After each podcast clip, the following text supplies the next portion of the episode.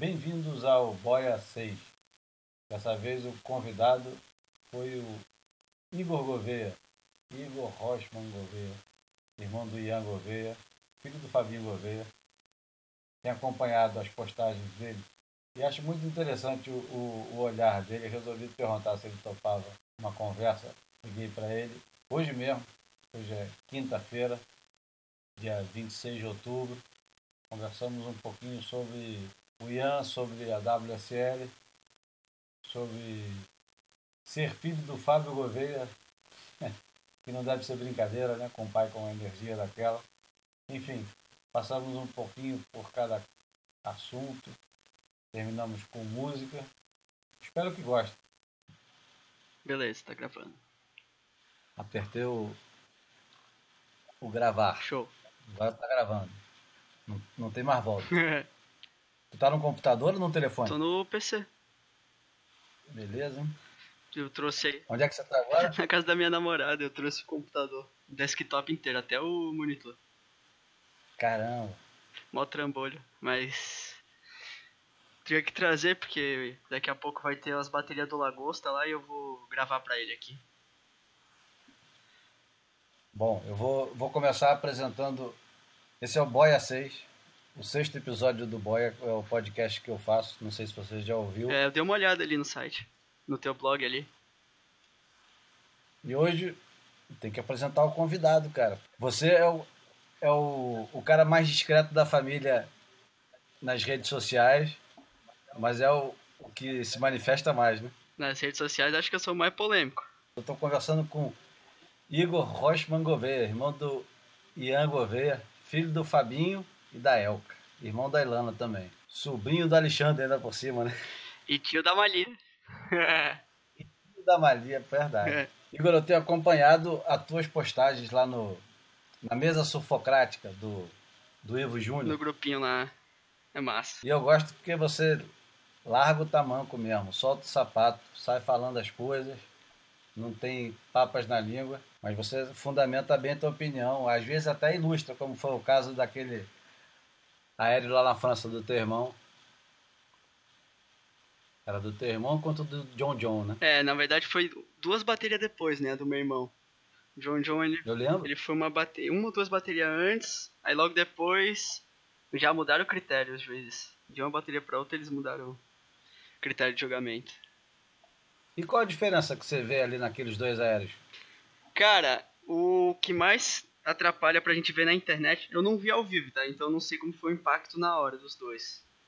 Mas na internet, como um foi pra esquerda e outro foi pra direita, e a câmera ela tá na diagonal, o aéreo de frontside mostra mais o fundo da prancha, dá mais um impacto de ter sido mais.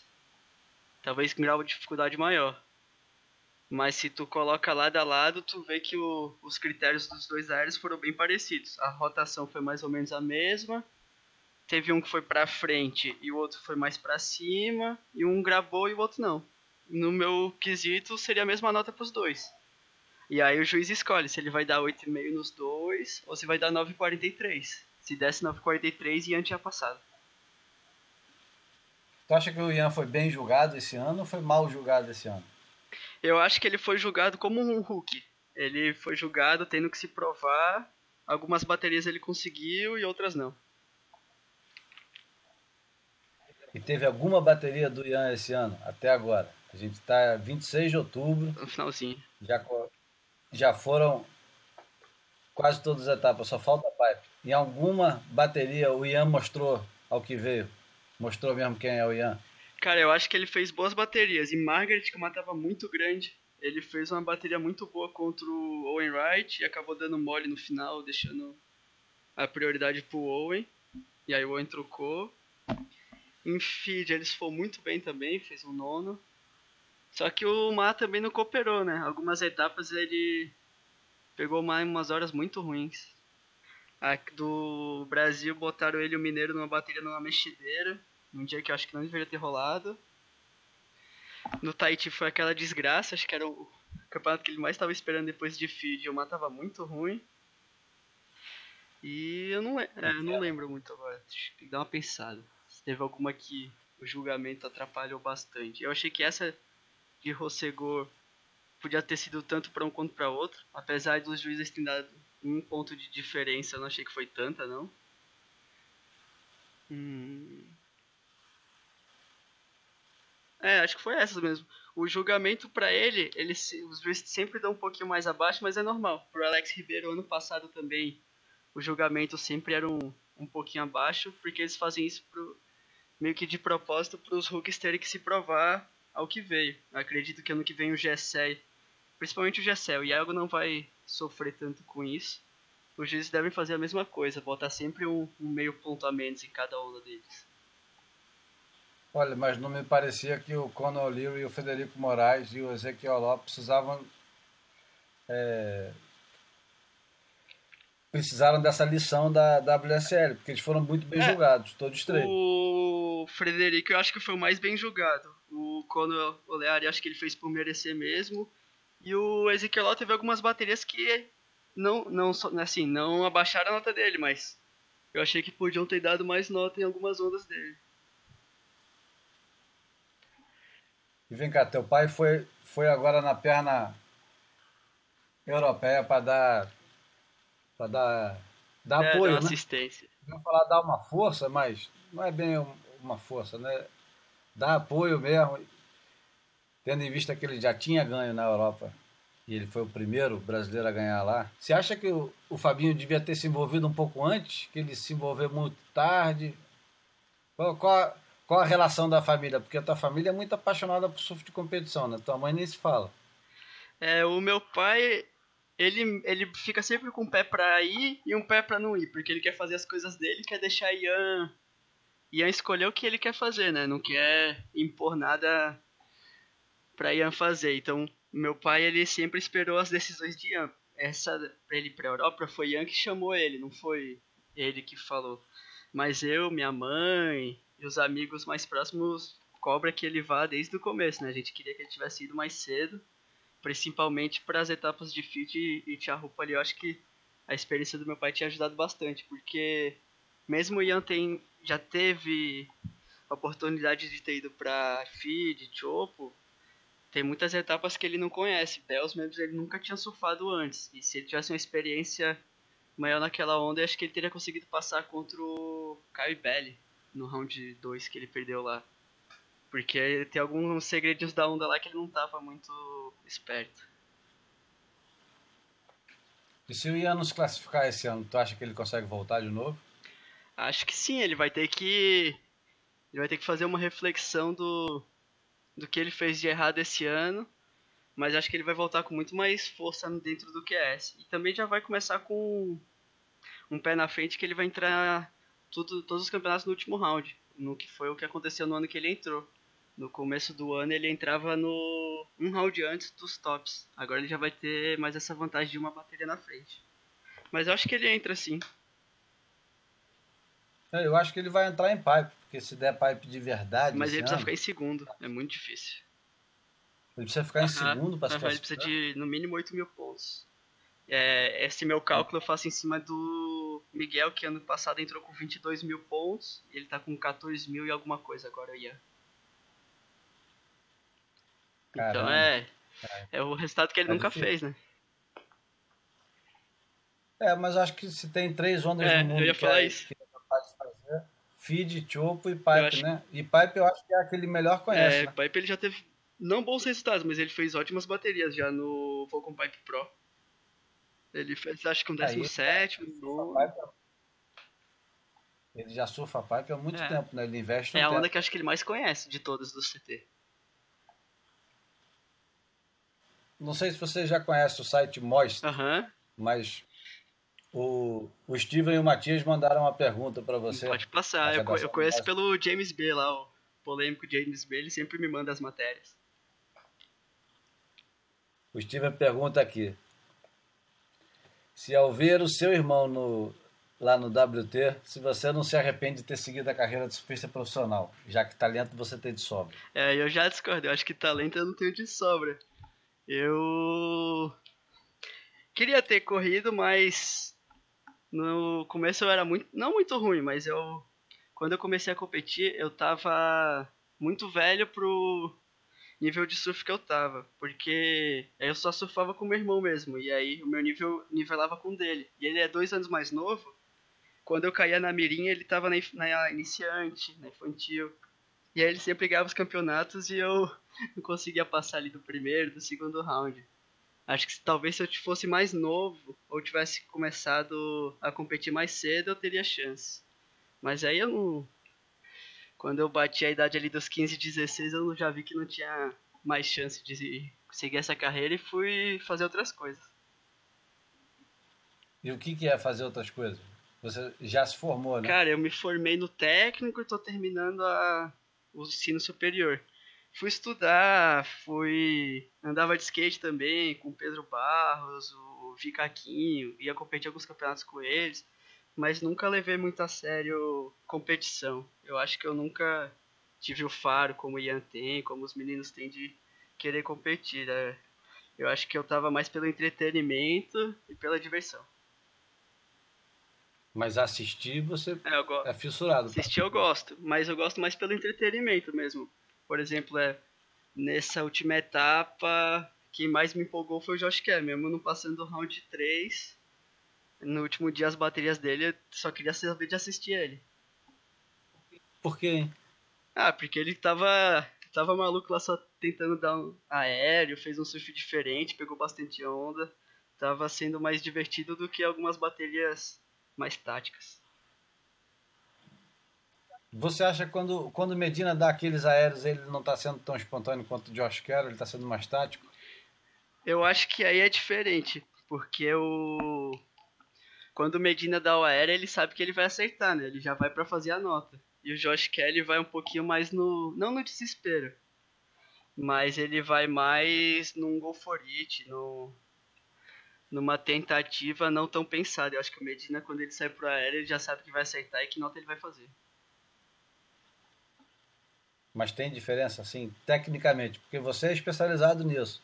Como skatista e como surfista, você é especializado em aéreo. Tanto que no último, a última vez que a gente se encontrou, tu ganhou a Expression Session lá em Torres. A bateria Pais e Filhos, você acertou o melhor aéreo, que era até brincadeira. para você. E você sempre foi mais de dar aéreo. É, aí, é, aí é, mas é porque eu gosto de assistir muito outros esportes, skate, motocross. Então no surf o que mais me atraía era tentar fazer não aéreo, porque eu não consigo, eu não consigo dar aéreo que nem o Medina ou os meninos, mas eu gosto de tentar uns aéreos de skate no surf. Very, eu gostava muito na época que davam Very, Sex Change. Mas o Medina eu acho que ter uma, diferente, uma diferença robusta que é a idade, né? O Kevin veio de uma outra geração de aéreo do Medina. Tanto que no skate também tem essa diferença. Se tu pega o, o, a nova geração do skate, eles já estão dando 900, 1080. Enquanto tu pega a geração do Pedro, ou até a geração mais antiga, eles não passam do 540. É muito difícil um cara antigo. Pô, mas o Pedro, o Pedro é a nova geração, não? É, ele é a mudança ele tá bem na troca. Mas se tu pega a molecada da Califórnia que treina no Woodward, os moleques conseguem fazer giro muito mais rápido que o Pedro. Só que o Pedro tem altura e força, né? E aí ele ganha dos moleques. É, o Pedro, pra mim, eu não entendo nada de skate. Eu parei no, nos filmes do Paulo Peralta nos anos 80. Mas o, o Pedro, para mim, é o mais surf dos skatistas, disparado. Acho que é o Pedro e o Ricky, o Ricardo Van Houset. Tem. Cara, nunca vi o Riquinho Cara, precisa assistir. É muito pesado. Ele anda muito rápido, com muita força e parece que tá surfando. E onde é que tem isso pra gente assistir? Tem na internet? Ah, com certeza ele deve ter botado uns vídeos na internet. Mas eu. ele compete aqui nos campeonatos que tem na pousada ah, na pista do Pedro, ele anda muito com o Pedro também. E é, é pauleira, eu gosto muito de assistir ele andando.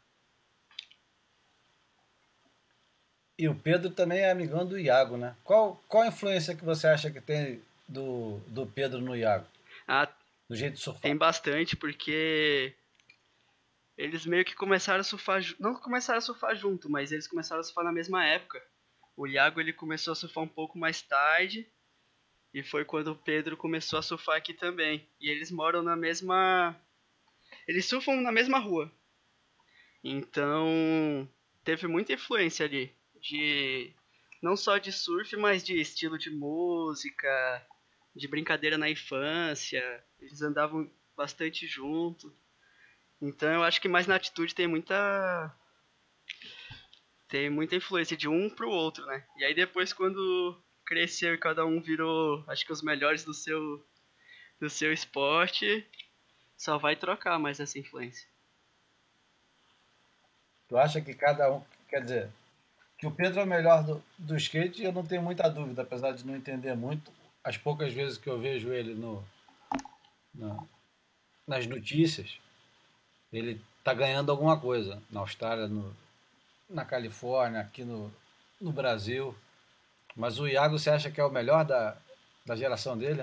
Ah, eu acho que eu acho que sim. O Pedro já é cinco vezes campeão mundial de pô, ele não precisa mais se provar. Agora eu acho que o Iago é o do pelo menos é porque ele é mais novo que a na verdade acho que ele tem quase a mesma idade do Filipinho. Mas ele começou a competir depois, começou a surfar um pouco mais tarde e no começo da carreira dele ele era muito empolgado em fazer vídeo e não era tão forte em competição. Agora que ele começou a pegar mais experiência em competição. Mas pelo menos quando você assiste um vídeo do Iago, você vê que ele o nível ele tem. Você acha que ele vai causar no, no circuito mundial? Já vai entrar com metendo o pé Acho na porta? Acho que não, porque as três primeiras etapas são muito difíceis para ele. É, ele. O backside dele não é o forte dele é o frontside. Não que ele não sofre bem de backside, mas o frontside é o mais forte dele. E as três primeiras etapas vai ser muito difícil para ele competir, ainda mais que ele vai sair pegando o não vai pegar os top 3, mas acho que ele sai pegando os top 6. E os top 6 são muito perigosos. Por exemplo, ele pode pegar o Filipinho no round 2 ou 3. Que vai estar tá mais. É, o Enrad, Felipe, é. Julian. E aí é muito difícil passar essas baterias. Eu acho que ele vai começar a encaixar do Brasil para frente. Mas também se conseguir um resultado bom na, nas três primeiras já é etapas. Já andado, já ajuda bastante ele. Mas acho que no Brasil ele vai vir para ganhar. Feed ele tem pouca experiência ainda, dependendo do mar, ele vai apanhar um pouquinho. E quando chegar nessa parte de Trestles e Europa, eu acho que ele vai, vai ser igual Medina, vai estar disputando o título nas três etapas. Caramba, hein? E o Gessé? O Gessé acho que já tem mais chance ali no começo, porque ele já correu várias vezes o, a Gold Coast e fica muito tempo na Austrália surfando. E o Gessé também, nas etapas de tubo, vai ter um potencial muito grande. É, o Gessé para mim é o cara mais preparado do mundo fora do, do WCT há muito ele tempo. Ele é muito tempo preparado. O problema é que para ele, pro Iago, até pro meu irmão também, é que tu já tem três ou quatro brasileiros goofies e que já são muito bons no circuito, então tu fica meio um pouco ofuscado. É difícil tu conseguir colocar teu nome ali e ficar em evidência com tanto brasileiro bom, Goofy. Ainda tem nessas três primeiras etapas que dificultam um pouco o trabalho.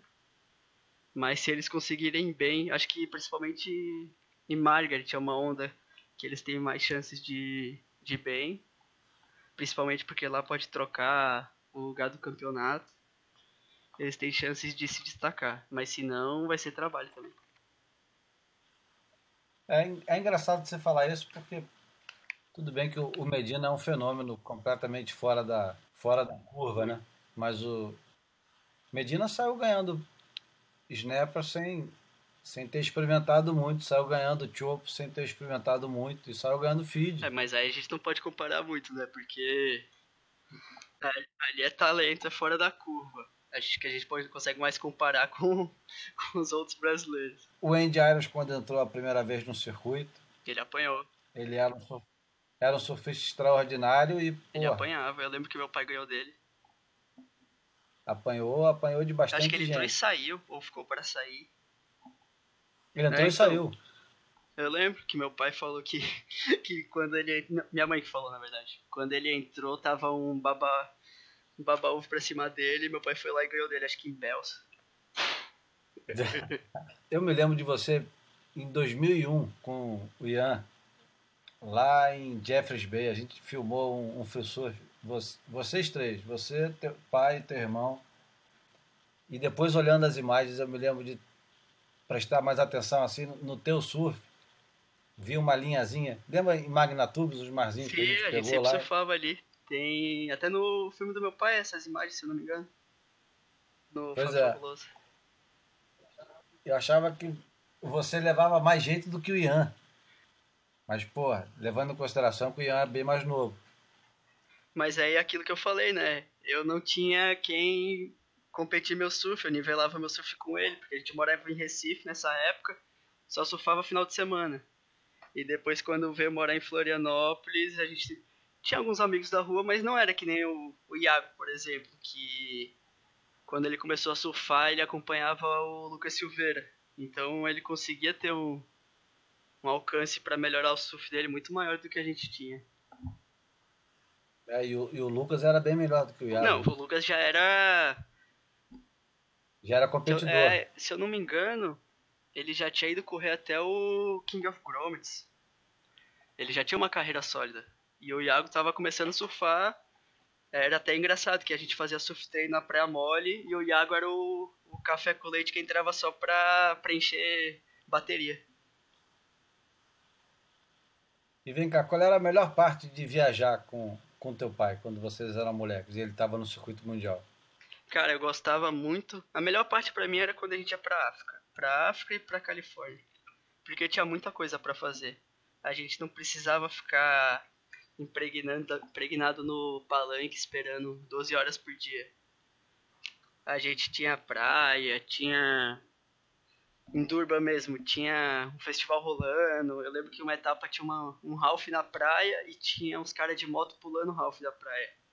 Então a gente conseguia ver muita coisa diferente, tinha muita coisa para assistir durante o ano, né? A gente viajava, acho que ficava as férias todas com meu pai, a gente conhecia muita coisa diferente.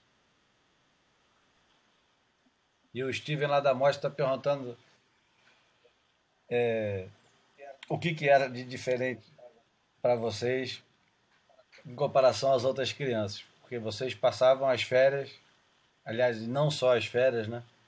Quando vocês voltavam para casa, para a escola, o pessoal devia achar muito esquisito, né? Que vocês tinham ido para a África, por exemplo. Quando todo mundo ia para Disney, vocês iam África. A gente em Recife era engraçado, porque a gente estudava numa escola perto de casa e a gente era, acho que bastante privilegiado nesse aspecto comparado à escola. E tinha muita criança que não entendia porque que a gente ficava um, dois meses fora e depois voltava pra aula e as, passava de ano, as professoras não pediam tarefa do que passou. Era mais engraçado de entender. E quando veio morar em Florianópolis, aí acho que era mais tranquilo. Apesar que a gente não viajava tanto. Só Ian, que já estava começando a competir, ficava bastante fora. Eu quero saber se, se você acha que existe algum cara, ou já existiu algum cara, que seja tão é, centrado na vitória quanto o Medina, quando ele consegue entrar naquele trânsito competitivo Tra dele. travou na hora, não escutei a, a pergunta. Se existe algum outro cara tão centrado em- na vitória quanto o Medina, Ah. quando ele entra naquele trânsito competitivo dele. É, pro Medina, assim, é, é irretocável que ele, quando ele entra no modo de ganhar dele, é difícil tirar o bolso do menino. Mas acho que não no nível do Medina. O Filipinho também, ele é um cara que a gente viu esse ano contra o Kanoa Igarashi. É um- uma fome tão grande de ganhar e de competir que ele consegue fazer em duas interferências, dois campeonatos diferentes por besteira, porque aquelas duas baterias ele acho que ganhava de olho fechado e o único jeito que ele teria de perder seria fazer interferência e ninguém tinha pegado onda ele conseguiu fazer duas interferências. Mas é- essa questão é difícil, porque quando o cara tá ganhando é muito fácil você ser o, o maior competidor e ficar focado na vitória.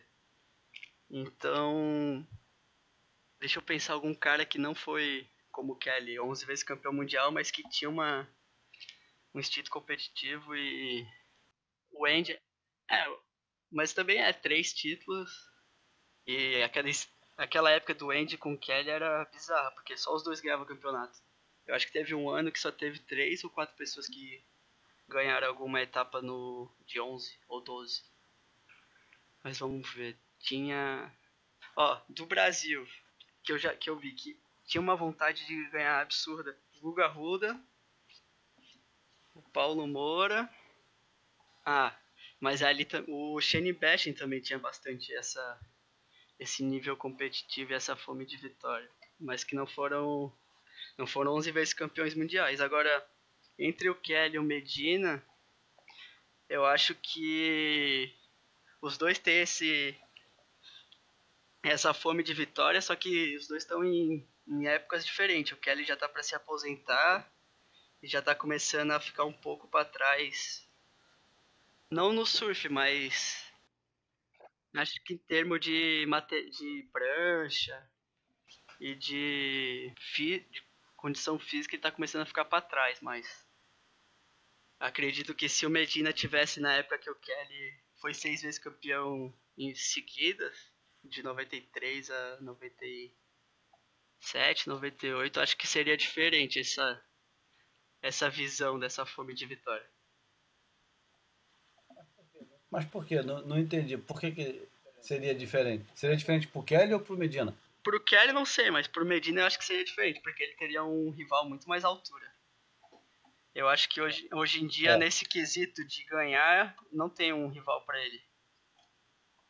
Por exemplo, tu vê o John John nas baterias, o John John parece que tá nem aí. Se ganhar ou se perder, ele tá ali pra surfar. Só que como ele tem um, um talento e um surf incrível, ele ganha as baterias. Mas quando ele tá pra trás na bateria, algumas vezes ele não consegue virar. É, mas eu acho que o John John também tem a... Ele só não, não deixa mostrar tanto. É, às vezes ele, ele se ele é segura, bem... né? Pra não...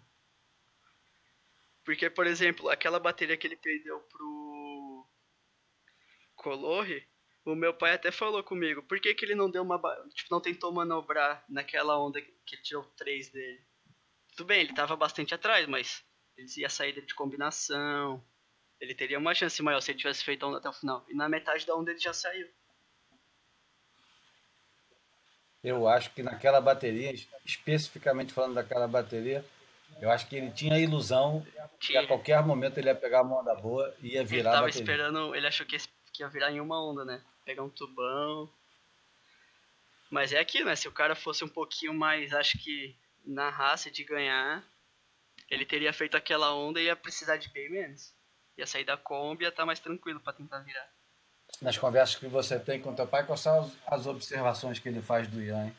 Ah, aí, aí é mais difícil, porque fica muito tem muito gosto parcial, então é difícil de conseguir uma análise fria. A gente sempre fica mais no.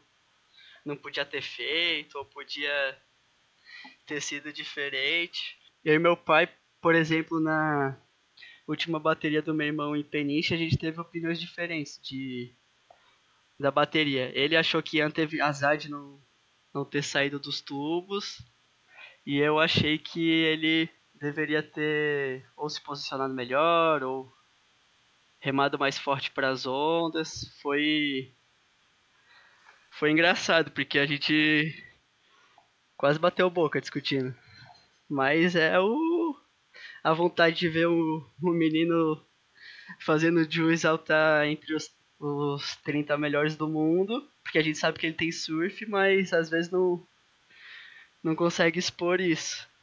Aí eu tenho uma análise um pouco mais acho que crítica e me, minha família tem mais uma análise de vontade de ele chegar onde ele pode chegar e por algumas questões ou aleatórias ou psicológicas não consegue.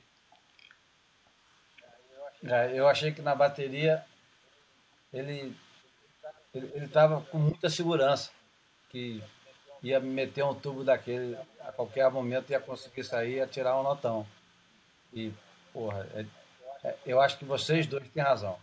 É, pode... você tem razão e o teu pai também tem razão. O teu pai tem razão de dizer que ele não teve tanta sorte, apesar de que é, é ruim ficar contando só com a sorte. É, esse é o ponto. E o fato, e o fato de não ter remadas colocado melhor também ajuda muito para poder sair, sair de um tubo que ficou quase na porta, né? Teve um que ele ficou muito Aquela bateria ali, se ele sair dos tubos, seria o maior somatório do campeonato. Foi a melhor bateria de onda, só que ele não conseguiu aproveitar. É que é difícil pegar aquele tubo não, de backside muito, lá. porque a onda vem de um lugar fundo, ela vem mais forte, mais rápida. E o Mar tava com tamanho, ele tava com a prancha pequena, uma SIC 10. É, meu pai até falou que, né, lá na transmissão ele falou que achava que ele devia estar com a 6.0, que foi a que ele pegou depois de ter quebrado a prancha. Talvez se ele tivesse com a 6.0 ele tinha saído daqueles tubos. Você vê, você vê que a gente consegue ver bastante tubo para a esquerda de backside, mas pouquíssimos tubos para a direita de backside lá em, em Super Tubo. É, mas aí eu acho que isso aí é no mundo todo. Eu acho que os goofs não gostam muito de pegar tubo de backside. Mas acho que é um pouco mais difícil pegar o tubo lá de backside. É. Acho que é mais fácil. Mas tu diz pelo, por exemplo, a direção do swell que vem, a direita fica mais casca do que a, a esquerda. O tipo de onda Uhum. que é, cara. Normalmente, normalmente o, eu acho. Mas pode ser. Quase o drop para a esquerda lá, você tem um ângulo melhor para colocar para dentro e pegar tubo de backside. Enquanto o da direita, você pode ver, cara, quase sempre os caras descem despencando. É, mas é que é muito difícil a gente conseguir analisar isso porque quem vai pegar o tubo de, de back pra esquerda é o John John, é o Kelly. É uma galera que tem muita técnica. Eu não consigo analisar pra que lado é mais fácil pegar tubo quando tá esses caras na água. Porque eu, eu acho que fica muito desnivelado. Acho que se o Kelly, o John John, essa galera fosse goofy, a gente teria outra visão de tubo pra direita e pra esquerda. Ah, eu me lembro em 2009 a bateria do Danny Reynolds com o Owen Wright lá em Super Nossa, tinha altas ondas. tinha altas ondas e o Owen Wright pegou, pegou muito tubo para direita. O Owen Wright ele é muito absurdo de tubo de back. Lá em The Box ele ele acho que o Adrian Bucha foram os únicos caras de golf que conseguiram surfar aquela onda. Quem são teus surfistas prediletos? Quem são teus surfistas prediletos no circuito mundial hoje? Ah, cara, eu gosto muito de assistir o Josh Kerr pela imprevisibilidade que ele tem, mas antes era mais legal, agora que ele tá pra se aposentar e não tá mais com muita vontade de competir, bateria que ele dá muito mole. Mas eu gosto de assistir baterias por entretenimento. Adorava assistir o CJ correndo e o Damian Hobgood, principalmente em feed, porque eles se jogavam muito. O Jadson é um cara que é muito massa, é muito legal de assistir. Apesar de ele cair bastante, que é, e ser um ponto que faz ele perder muita bateria, ele tem muita vontade de ganhar e se esforça muito. E, então eu gosto de assistir a galera que pega bastante onda, tenta manobras diferentes, ou se esforça bastante. Eu gosto de assistir pelo entretenimento. Deixa eu ver outro cara que eu gosto bastante. Hum... Cara, eu sempre tento ver o, o Jeremy também, mas ele é mais porque os caras sempre, eu acho que segura as notas dele as baterias sempre tem uma emoção. Ele fica louco, né? Ele fica louco, é muito engraçado. Aquela do McFane em Rossegor, eu achei que foi muita sacanagem com ele. De terem dado a vitória pro McFane fazendo duas ondas exatamente iguais. Três manobras em cada onda, sendo uma 8 e uma 8,17. E aí virou em cima do Jeremy. Você chegou a, a ver teu pai competindo com esse olhar crítico já que você tem hoje em dia? Não, não muito porque quando eu comecei a. Quando eu já tinha uma idade para entender melhor, ele já estava saindo. Então. E também não tinha internet. Tinha internet, mas não tinha essa qualidade que tem hoje de replay, de analyzer. Então era muito mais difícil ter uma noção do que estava acontecendo naquela época. Você costuma se informar aonde? A respeito do surf. Aonde que você vai para se informar? Cara, normalmente no Facebook ali cai as matérias, porque como eu sigo bastante, é, sigo bastante canais, né? Eu sigo Wave, Stab, a galera e os amigos, daí acaba caindo muita coisa no Facebook e eu entro por ali. Mas os sites que eu acompanho normalmente são a Stab, o no Brasil Waves, às vezes entro no Surf Guru. Agora que saiu a Moist eu também acompanho bastante porque o James B sempre me manda o material que ele posta ou que sai de mais polêmico pra gente ficar discutindo. E eu gostava de, eu gosto de ver o White Elf, mas não sai muita coisa lá. Gostava de ver os vídeos que eles postavam. Só que não sai muita coisa lá, né? Eles ficam postando mais as as besteiras hipster deles lá. De vez em quando sai um, um vídeo bom lá também. Ah, eles, gostam, eles gostam bastante do Iago, né? É. Principalmente depois que o Iago foi filmar com eles lá e era o único que fazia alguma coisa pra, pra eles filmar lá. Quando eles foram filmar aquele no Canadá lá e São Francisco. Esse eu não lembro, lembro na Indonésia. Teve, esse foi um da Volcom que saiu, mas esse do. Eles foram acho que do São Francisco até perto ali do Canadá, no Oregon. E só tinha onda do Iago. O... Eu, pra tu ver, eu nem lembro o nome dos outros caras que estavam lá. Acho que o Alex. Aquele Alex, alguma coisa que eu não lembro agora, tava. E tinha mais uns dois ou três lá que eles sempre filmam. E tá, e o Danny Reynolds também, né? Que eles postam bastante coisa. Quem que você acha que vai levar lá na Havaí? Cara, vai depender do mar. É, ano, ano passado. Faz tempo que não dá um, um campeonato em pipe bom. Acho que o último foi aquele que o Mickey ganhou, que deu altas ondas. Tanto que, pô, a gente teve o canoa indo pra final, uma coisa que na teoria não é para acontecer.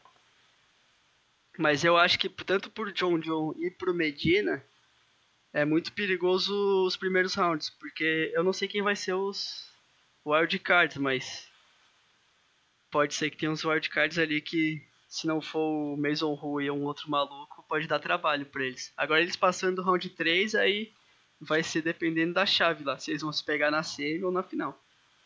Jamie O'Brien é sempre complicado. Mas ele não passa, ele não consegue passar o Trials. Acho que faz tempo que ele não ganha um Trials lá pra correr o, o Pipe Master. Eu sempre fico na torcida que ele corre. É, e também, pelo que eu li na internet, ano de laninha não costuma ser. Não costuma dar pipe muito bom. Fica. É muito. É vento, né? Muito vento. Muito vento e não é só isso. Demora muito tempo pra, pra tirar a areia toda da bancada, o mar não fica muito bom. Ah, vai fazer que nem aquele e aí tem um ano que mais ou menos, que fica dando direito a manobrável. O ano que o Medina foi campeão tava assim, né? Se eu não me engano. Que tava. Acho que até o Filipinho passou umas baterias, tava uma direita e tinha um, uma bancada de areia na esquerda que a onda ficava muito esquisita em cima da, das pedras. O problema maior é não ter tubo, né? É, mas vai ser muita sacanagem se a gente pegar esperar até a última etapa e matar ruim. É, e os caras esse ano precisam mais do que nunca de uma etapa que justifique o. É, o investimento, né? Deu altas ondas do circuito inteiro. É, eu achei que esse ano teve a de Margaret e a de Jeffries Bay, tinha altas ondas. Feed foi mais ou menos e Chopo achei muito ruim esse ano. E qual é a tua opinião sobre o novo formato da WC? Ah, eu não gosto. Eu acho que, que é um tiro no pé deles. Eu acho que vai, mais gente vai parar de assistir o, o WCT. Principalmente quando chegar setembro e tiver só aquela etapa pro top 6 ou top 8. Não acredita nesse formato? Não, é porque eles querem fazer como se fosse um Super Bowl, né? Rola o campeonato no ano e che chega num determinado ponto e pega só o, top 8, top, top 6 e leva para algum lugar para fazer duas ou três etapas seguidas. Só que o, tem vários problemas nesse, nesse formato. O primeiro é que tu vai definir o campeão em um tipo de onda que pode favorecer muito a um, um tipo de atleta. Então a gente pode ser que chegue chega o top 6 e vai rolar, sei lá, vai rolar em Queiramas. Pô, daí o Filipinho vai ser campeão todos os anos seguidos. Ou vai e bota pra Macarrones ou alguma esquerda. Aí tu vai ter o Medina sendo campeão todos os anos. Ou tu bota em, sei lá, Bipass. Aí o John John vai ser campeão todos os anos. Eu acho que não é um formato que, pro surf, como cada etapa é diferente da outra, seja um formato que tu vá realmente coroar quem foi o melhor surfista daquele ano. E, E o outro, começando em fevereiro, pipe. é. Fevereiro Pipe, daí vai pra Austrália e acaba em setembro, provavelmente Trestles vai ser a última etapa. Eu acho que começa em fevereiro em pipe e depois se bobeava para Europa. Já vai pra Europa, mas Austrália é sempre na Páscoa. Vai ser muita etapa seguida, então. Então, mas eu acho que se eles querem concentrar tudo numa parte, é para acabar em setembro, né? É, mas Bells é sempre na Páscoa. Aí vai ter que ir pra Europa pra ir pra Bells, pra ir pra outro lugar do mundo de novo. É porque a Europa se empurrar muito para frente também já não tem tanta onda. né? Não tem onda. É, eu não acho que vai ser um formato. Vai ser que nem aquele ano lá, que tro- trocou no meio do ano e depois eles mudaram o formato. Provavelmente eles vão mudar de volta o formato. É, falando nisso, eu encontrei com o Marco Polo na semana passada aí em Florianópolis. E, pô, ele pegou justamente o ano que teve o corte no meio do ano. Foi. Ele, ele falou. É, eu sempre encontro. Não sei, muitas vezes encontro ele e ele fala, pô, teu irmão tem que não sei o que. Fica falando, comentando de ano no circuito. Aí ele sempre fala, puta, no ano que eu entrei no, no CT foi fogo. Se alguém tivesse comigo de treinador, tivesse feito focar, eu tinha continuado. As etapas que era bom pra mim eu perdi por causa do corte. É fogo. Aquilo ano achei uma sacanagem. Foi mesmo. E, e sem contar que aquele ano o Medina deveria ter ganhado o Rookie of the Year. Não deveria ter sido o John John, eu acho. Eu não lembro. Porque. Eu, se eu não me engano, ele tinha mais pontos do que o, quem foi o campeão do Rookie of the Year, ou estava mais ou menos igual. Só que ele ganhou duas etapas aquele ano. Tipo, se contasse a pontuação só do meio do ano até o final, ele tinha sido campeão do circuito. Ah, ele entrou na Porque teve- metade, né? É, Ele ganhou França, se eu não me engano. Francisco. E ganhou Nova York. Ele ganhou acho que duas etapas nesse ano. França e que São é- Francisco, aquele desert que tem em É. São Francisco. Isso, não foi Nova York. Nova York foi o Owen Wright, foi São Francisco. Se contasse a pontuação de quando ele entrou, ele tinha sido campeão mundial. Com 19 anos, né? Com 18. É. 18, eu acho. Só que aí eu, eu achei. Eles querem sempre comparar o surf ao. a tênis ou a esses golfe e fazer um circuito parecido que, em que o atleta tenha que defender o título dele durante todas as etapas do ano. Mas eu acho que como o surf tem. cada etapa é diferente, não dá para o cara ser. ser bom em todas as etapas. Ele tem que ser constante durante o ano e não ganhar todas. E você acha que o, o circuito ficaria melhor é, aberto para todo mundo poder tentar entrar numa etapa ou continuasse do jeito que está fechado hoje 30 Eu- eu- para transmissão e para o que a, a WSL pretende fazer, na minha opinião, o melhor formato seria diminuir o número de atleta, continuar fechado, mas diminuir para ou 16 ou 24, tentar terminar o campeonato em dois dias e fazer igual o de campeonato de ondas grandes, pegar cada etapa e colocar no mês do ano e ter a janela de espera o, o mês inteiro convocando os atletas uma semana, cinco dias antes do Suel, porque eles teriam melhores condições para fazer a transmissão. Só que esse, qualquer desses formatos que eles fizerem vai começar a matar o WQS. Se o foco for ganhar dinheiro.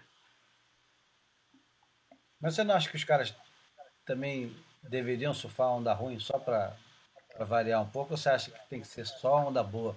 Os melhores surfistas, as melhores ondas e pronto.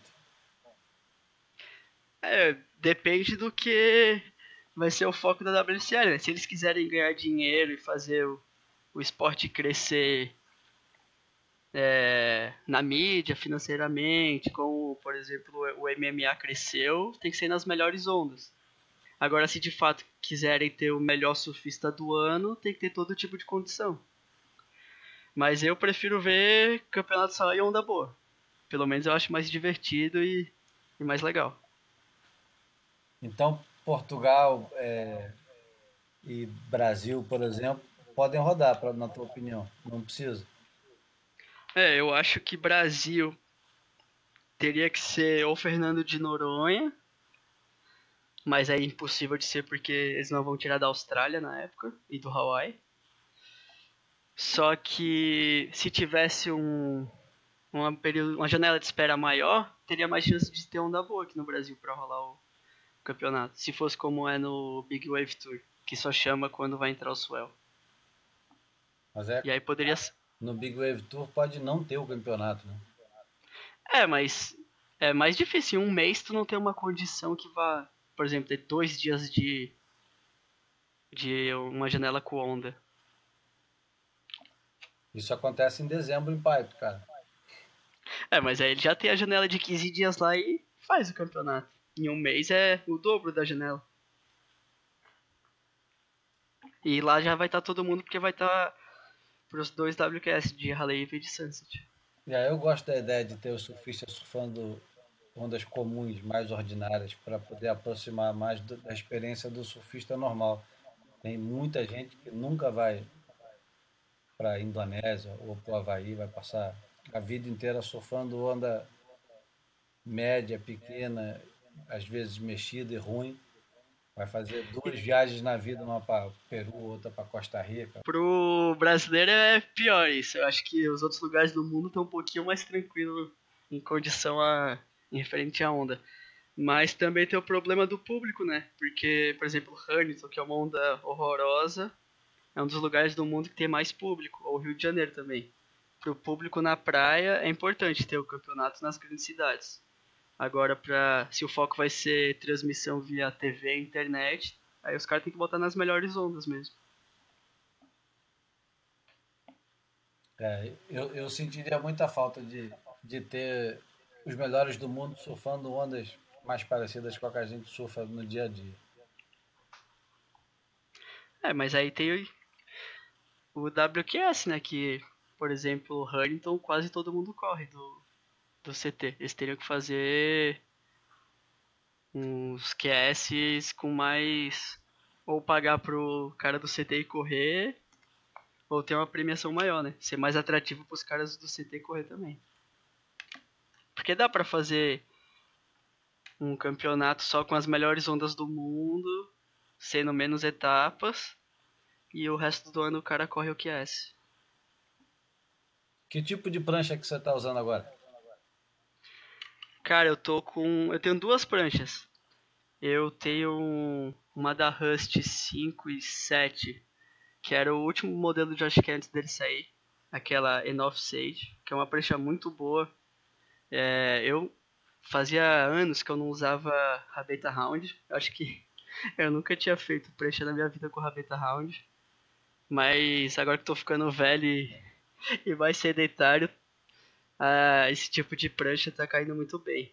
O cara consegue parar de emperrar, surfa um pouquinho mais preso, mas surfa muito melhor. E tem uma 5.2 do meu pai, que a gente sempre faz algum modelo um pouquinho mais diferente. Ela é, acho que é rabeta Diamond, bem larga e fina, que é pra quando tá marola ou pra tentar dar aéreo. E quando você diz que você está velho, quantos anos você tem? Tem 27. Nossa. Mas, mas tô velho pra, pra aguentar o ritmo. Faz surfo cada vez surfando um pouquinho menos. É, e também joelho quebrado, tornozelo quebrado. E como eu não faço um condicionamento físico e um treinamento pra isso, eu prefiro ir diminuindo o ritmo do que me quebrar de novo. E qual foi o último surf que você fez aí em Floripa? Ah, fiz. Não faz muito tempo o último. Porque entrou um swell aqui e deu. Campeche aqui, aí. Deu. Não clássico, mas tinha alta zona. Mas foi engraçado esse surf. Porque a primeira onda eu estourei o leste. A segunda, um amigo meu passou por cima de mim e quebrou minha prancha. Aí a terceira eu peguei um tubinho. E acabou por aí. E quem mais estava dentro d'água? Tava o Polo tava surfando, o Nicolas tava surfando, o Iago e os meninos olharam, mas foram lu- outra praia que não dá pra dizer o nome. Ah, Mas quem conhece sabe qual é a praia. Imagino. E o Júlio Tess também tava na água. Tinha uma galera na água. Tem algum moleque aí em Floripa vindo com tudo? Eu sei que tem, mas só quero que você fale. Tem o Mateuzinho, né? O Mateuzinho acho que é o próximo que vai bombar aí. Ele já tem. Já faz excelentes resultados. Precisa só aprender um pouquinho surfar de onda de tamanho. Mas acho que ele vai ser o. Não, não o próximo Medina, o próximo Iago, mas ele vai vir bem forte. Ele ainda é bastante novo. E já tá começando a viajar, começando a correr os campeonatos internacionais, tendo resultado bom. E também tem o Wallace Vasco, que é da Joaca, que está surfando muito bem. O Léo Casal também. Esse já vê mais novo ainda, tem bastante show pela frente, são as próximas peças que vão estar saindo aqui de Florianópolis. Tem muita moleque novo bons é, vindo, só que eles não têm eles não têm a mesma infraestrutura que tinha o meu irmão, o Medina, o Filipinho. Não tem tanto quanto campeonato como tinha na quando eu tinha 16, 17 anos. Isso pode ser um pouquinho que falte para eles. Só que compensação, essa molecada que já tá mais na frente estão viajando muito. Estão correndo todos os campeonatos lá fora. Por que, que você acha que eles não têm a mesma estrutura que vocês tinham ou que o Medina e Toledo tinham? Pô, quando eu era tinha 16, 17 anos, tinha campeonato todo final de semana. E o campeonato catarinense tinha acho que 10 ou 11 etapas por ano, aí, sem contar os campeonatos locais e regionais. E tinha muito mais campeonato para correr. Hoje em dia tem. Em São Paulo ainda tem bastante. O Hang do Surf Attack ainda tem bastante etapa, mas não tem mais o como era antes. O Campeonato Brasileiro Amador também. Eu nunca mais vi falando nada, não sei como é que tá. E aqui Florianópolis tinha o surf treino da Mormai na Praia Mole, acho que era toda terça que o Grilo dava esse surf treino. Pô, os moleques de hoje em dia não tem esse surf treino pra fazer, eles têm que ter um, um coach, tem que contratar alguém pra fazer essa parte. A gente tinha esse, mas esse treino aí que era muito bom. Você acha que Santa Catarina vai ser, vai ocupar o espaço que hoje em dia ocupa Marizias e o litoral norte de São Paulo? Não. Acho, acho difícil porque os moleques saem daqui, eles vai tudo embora. Mas na função de, de dar novos surfistas extraordinários pro, pro Brasil. Ah, eu acho que. Na, na, geração anterior teve Miguel Pulpo, Felipe Toledo, Gabriel Medina. Uma galera sai do, do São, litoral norte de São Paulo. São Paulo teve muitos nomes nessa época, mas em Florianópolis é um pouquinho mais difícil porque ainda tá muito Então. Ih, fala. Ah, eu acho que ainda tá muito perto uma geração para outra. O quando o Matheus entrar para correr o circuito, esse moleque entrar para correr o circuito ainda vai estar, tá, pô, Medina não vai ter 25, 27 anos. Então vai ser difícil para eles conseguirem se sobrepor a essa última geração que passou. Mas eu acho que aqui vai ter grandes nomes. No Amador, Floriano, é, Santa Catarina foi mais forte que São Paulo. Se eu não me engano, tinha sido três ou quatro vezes campeão brasileiro seguido, Santa Catarina. Teve o Alejo e o, o Cauê, o Luan sendo campeão mundial do King of Grommets lá na, na França, que acho que um ou dois anos depois o Medina também foi campeão, antes de ele entrar pro circuito. Só que essa galera não conseguiu ser tão forte ali no CT como foi o, a galera de São Paulo. Acho que o Alejo entrou muito bem, depois se machucou duas ou três vezes o joelho e acabou saindo. E aí foi o único nome que tinha de Santa Catarina no circuito daquela época. Também tinha o Ricardinho, que, pô, em matéria de tubo era o melhor da geração disparado. E.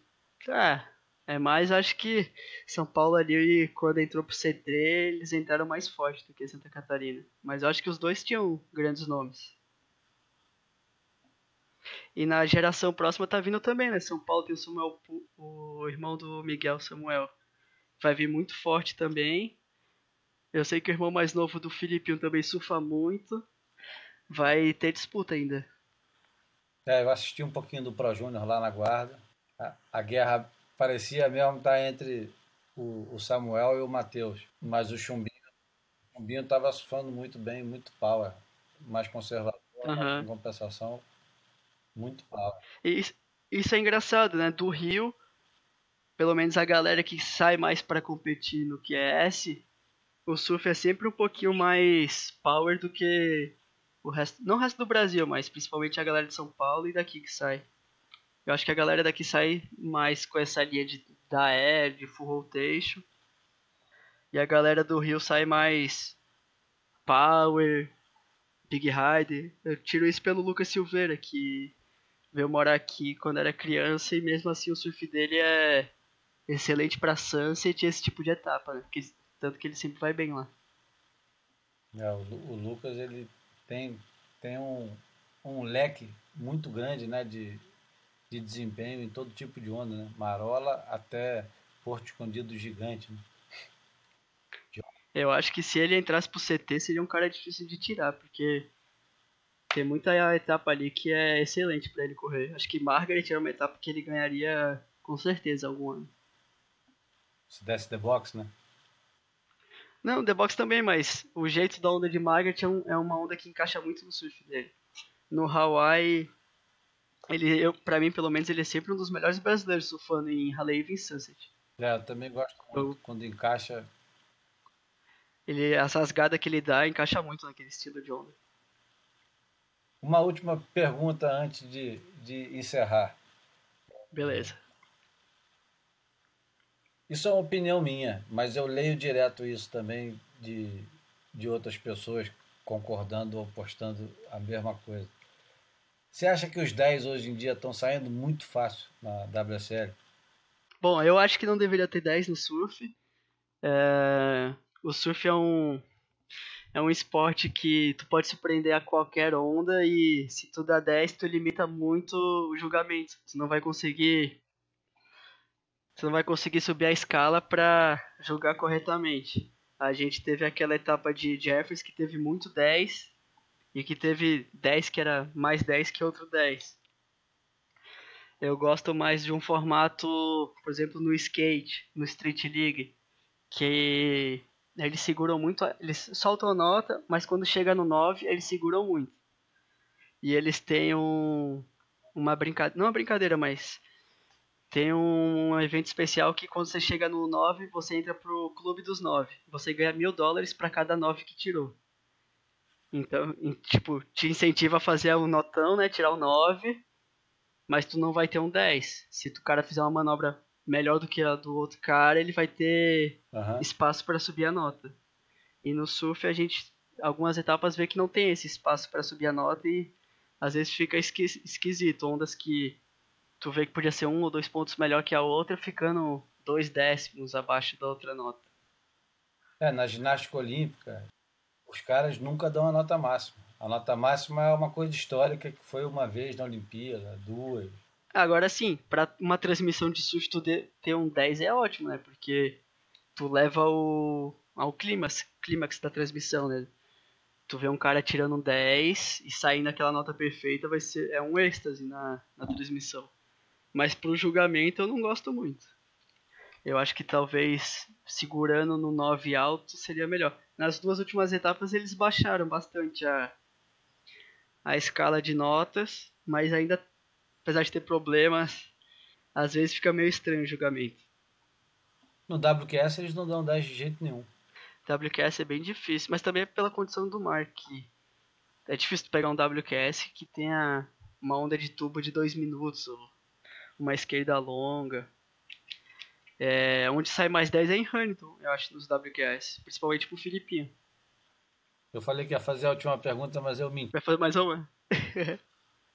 Vou fazer outra.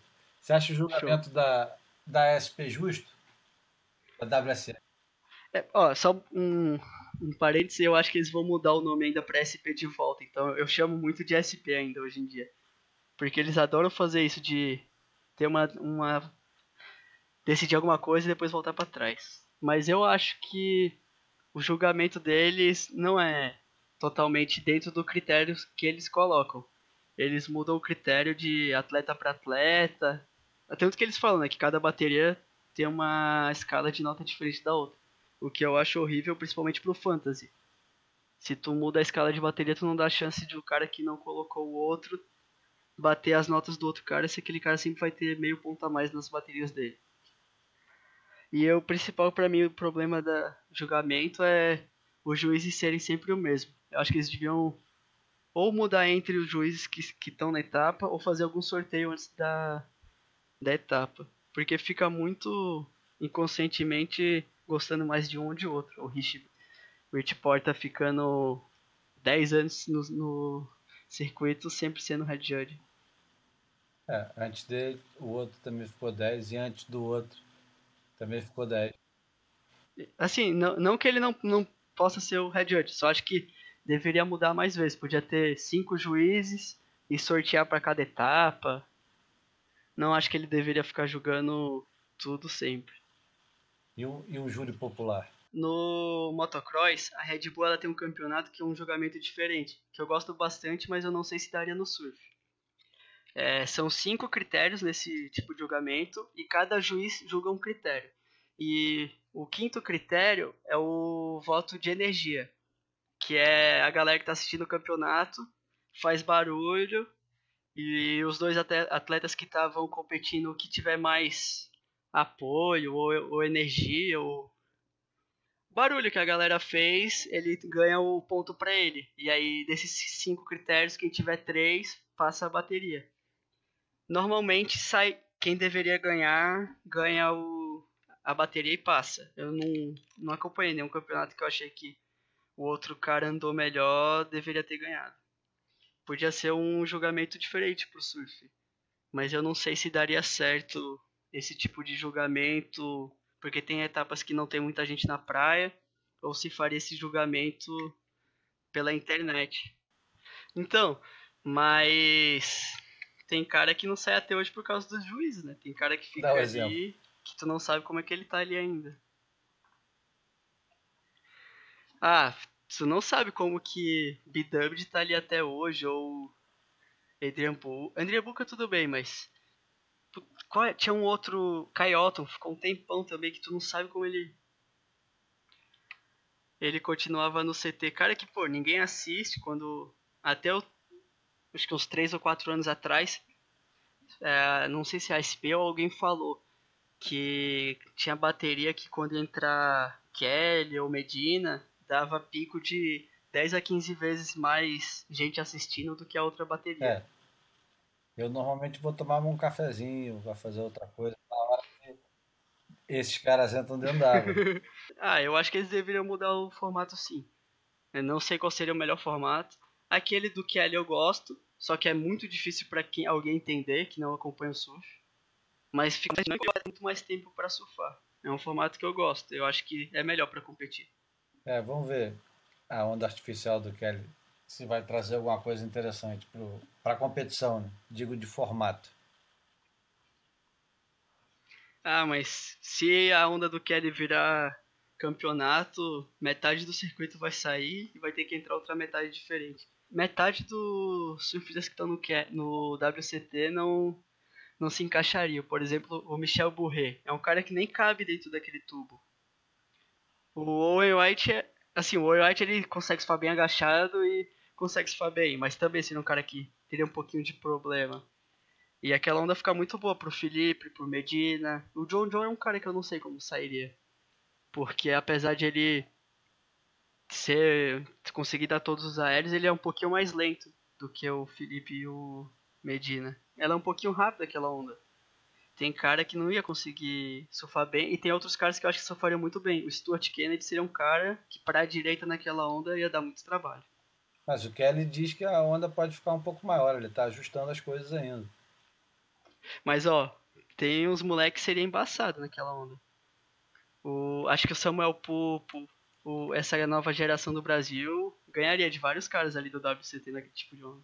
E, e já também, eu não sei como se sairia o Jack Robinson, por, por exemplo, essa molecada nova da Austrália e dos Estados Unidos nesse tipo de onda. E vem cá, trilha sonora para pegar onda para você, qual é? Ah, cara, vou te falar, o melhor filme de surf que teve pra... é que é da minha geração, né? E tinha a melhor trilha sonora foi aquele Young Guns 2 do da Quicksilver e os do Jim O'Brien, o Freakside e o Freak Show. Eu, até hoje eu, eu fiz uma lista no Spotify com essas músicas e quando eu vou surfar e quero botar uma música pra tocar, eu escuto esse tipo de som. Quais são as bandas, hein? Lembra aí? Cara, é bem diferente. Tem Wolf Motor, tem. Puta, é aquelas bandinhas australianas e americanas que ninguém conhece. Ah, o Wolf Motor é grande. Cara. Não, é, essa é grande, é a única que eu lembro o nome. Mas das outras. Tem... Ah, tem Divines também. Divines é muito bom. Eu acho que é um rock mais indie. Mas é mais porque dá aquela nostalgia, né, de lembrar do filme, que são os filmes que eu gostava muito quando era criança de assistir. Assisti umas 15 vezes cada filme fácil. Isso antes de ir pra água, né? é, no Hawaii mesmo, a última vez que eu fui no Hawaii, 2007, 2008, meu pai alugou um carro que tinha DVD atrás. Nossa. Era batata, era, era ida e volta, só tocava esse filme. Eles não aguentavam mais a música, quem tava na frente que não assistia nada. E aí ficava 10 moleque atrás vendo esse tipo de filme. Porque o Cauê foi com a gente, o Cidinho, o Ícaro Ronk. E ficava todo mundo no carro só assistindo esses filmes. Bom, em outra oportunidade a gente fala dessa geração aí de Floripa que você fez parte. Foi agregado, né? Que tu é do é. Nordeste, mas acabou virando agregado dessa Radicalizado. Turma, que é, que é uma, uma geração também de ouro, né? Pô, foi muito massa. Foi. Era muita gente que tinha. Acho difícil dar de novo o tanto de talento e gente que saiu daqui. E tá e... todo mundo pegando onda ainda. E bem. Tá. E o Iago também é radicalizado. O Iago também não é daqui. Tô sabendo. É lá de. Curitiba. Ah, e o Cauê também. Ó, te falar. Ninguém é daqui. O Cauê é, o Cauê é lá de Ribeirão Preto, daquelas áreas o Alejo e o Santi da Argentina, é tudo agregado. Matheus Erdi é carioca. É, é, o Lucas Silveira também veio com 11 anos pra cá. Todo mundo agregado, a geração daqui. Bom, obrigado pelo teu tempo. Valeu. Show de bola, massa demais. Conversei com Igor Gouveia, irmão do Ian, filho do Fabinho da Elka. Como é, como é que você gosta de ser chamado? Se eu, se eu fosse te apresentar agora, aliás, se eu fosse, não, estou te apresentando agora. Você preferia ser apresentado como? Ah, sem nenhuma denominação. Por quê, cara? Só porque tu é skatista, então, anarquista? Não, acho que lavajatista seria o melhor. Lavajatista. É, até brincando, amanhã, pra minha mãe, amanhã é um dia muito especial. Porque Por é aniversário do meu irmão e do Lula que ela gosta Olha. muito dele. E a tua mãe adora o Lula. É, pode botar aí, que, é, que eu vou mandar pra ela escutar lá depois, amanhã. Que ela vai escutar e. Vai, vai adorar. Vai amaldiçoar você. Vai me mandar. Por isso vai. que eu já tô fora de casa hoje. Vai te deserdar, cara. Vai, Cuidado. meu. Vai ser engraçado. Você não é sobrinho, sobrinho neto do Arraiz? É, isso aí eu já não sei. Isso aí ninguém nunca me contou, não. Ah, pergunta pra ela depois. Então, beleza, Igor. Mas show, Obrigado. valeu. Valeu, galera. Que cara. escutou aí. Tchau. Valeu.